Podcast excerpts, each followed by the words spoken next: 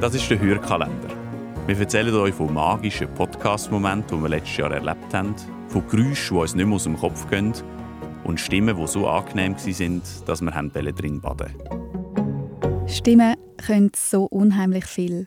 So fest nerven, dass man einen Podcast gerade wegen dem nicht hören kann. Aber es gibt eben auch ab und zu die, wo man sich gerade ein bisschen drin verliebt.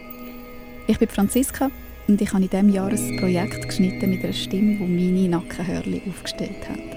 Für mich hat es vor allem eine riesige Rolle gespielt, in den letzten Jahren im Übergang vom Studium zum Leben, weil ich habe das glaube Anfang Studium gar nicht so realisiert. Wir sind zwei Frauen in einer Klasse von 20 Leuten. Eine Stimme, die ähm, mich wohlig warm eingehüllt hat oder eben, wo ich am liebsten drin gebadet hätte. Ich habe Musik studiert und mache Musik, schreibe Songs, schreibe Arrangements für Streichensemble.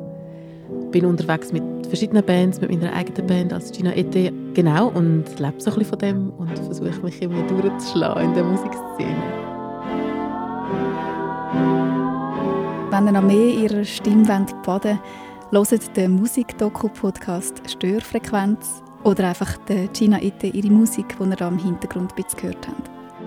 Übrigens hat mich während dem Schneiden die Stimme ganz krass an jemand anders erinnert. Und dann haben zwei Podcast-Schmiede-Kolleginnen unabhängig voneinander genau das Gleiche gesagt. Und darum nimmt es mich jetzt Wunder, an wen erinnert euch die Stimme von der Gina E.T. Ein kleiner Tipp, sie kommt in einem anderen Schweizer Podcast vor. Macht uns eine Sprachnachricht auf 079 597 06 18 und noch ein paar Türchen weiter lösen wir es auf. Und wir hören von ihr, wo wir finden, redet wie die Musikerin Gina Ete, was sie von unserem Vergleich halten.